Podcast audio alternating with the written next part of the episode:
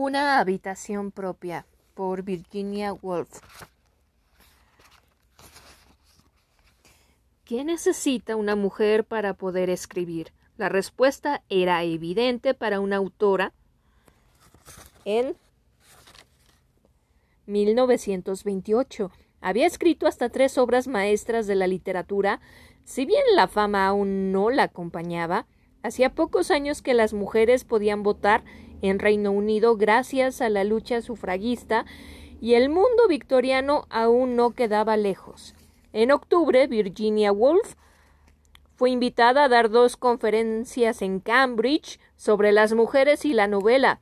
Acudieron a ellas jóvenes enérgicas y valientes que escucharon en un ambiente desenvuelto. Algunas encontraron a Woolf demasiado irreverente.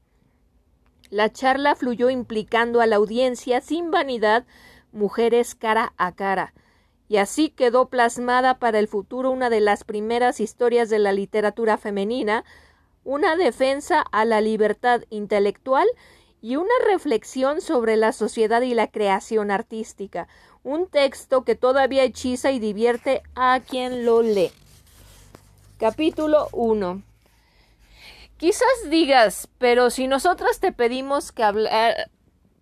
Quizás digan, pero si nos... Perdón, quizás digas... Es que está en español de España, entonces por eso lo altero.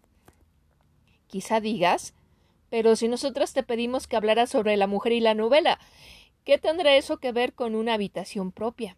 Trataré de explicarlo.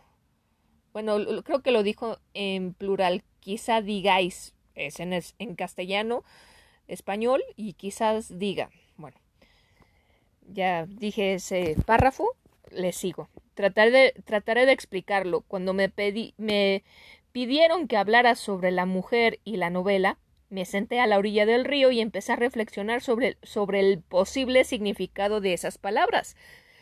Podían significar sencillamente algún comentario sobre Fanny Burney y también sobre Jane Austen, un tributo a la Bronte y un esbozo de la rectoría de Howard bajo la nieve. ¿Alguna observación? A ser posible ingeniosa sobre la señorita Mitford, una respetuosa alusión a George Eliot, una referencia a la señora Gaskell y asunto concluido. Pero, al examinar las palabras con más atención, el asunto no me pareció tan sencillito.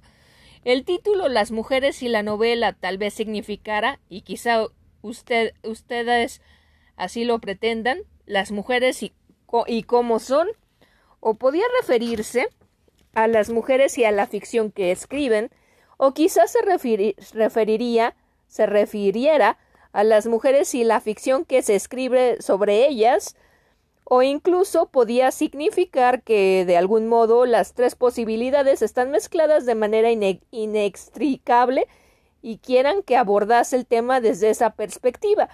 Pero en cuanto consideré el tema desde este último punto de vista, que parecía el más interesante, comprendí que presentaba un grave inconveniente. Nunca me permitiría llegar a una conclusión yo nunca podría cumplir con el que a mi juicio es el deber principal de un conferenciante entregarles tras una hora de discurso una pepita de verdad pura que guarde entre las páginas de, sus cuadernos y conserve en la repisa de la chimenea para siempre. Lo único que podía hacer era ofrecerles mi parecer sobre una cuestión menor. Una mujer debe contar con dinero y con una habitación propia si quiere escribir ficción. Y eso, como ven, deja sin resolver el gran problema de la verdadera naturaleza de la mujer y la verdadera naturaleza de la ficción. He eludido el deber de llegar a una conclusión sobre esas dos cuestiones. En lo que a mí respecta, las mujeres y la novela siguen siendo problemas no resueltos, pero a modo de desagravio, expondré ante ustedes sin reservas y con todo el detalle que me sea posible el hilo de pensamiento que me, me llevó a esta conclusión.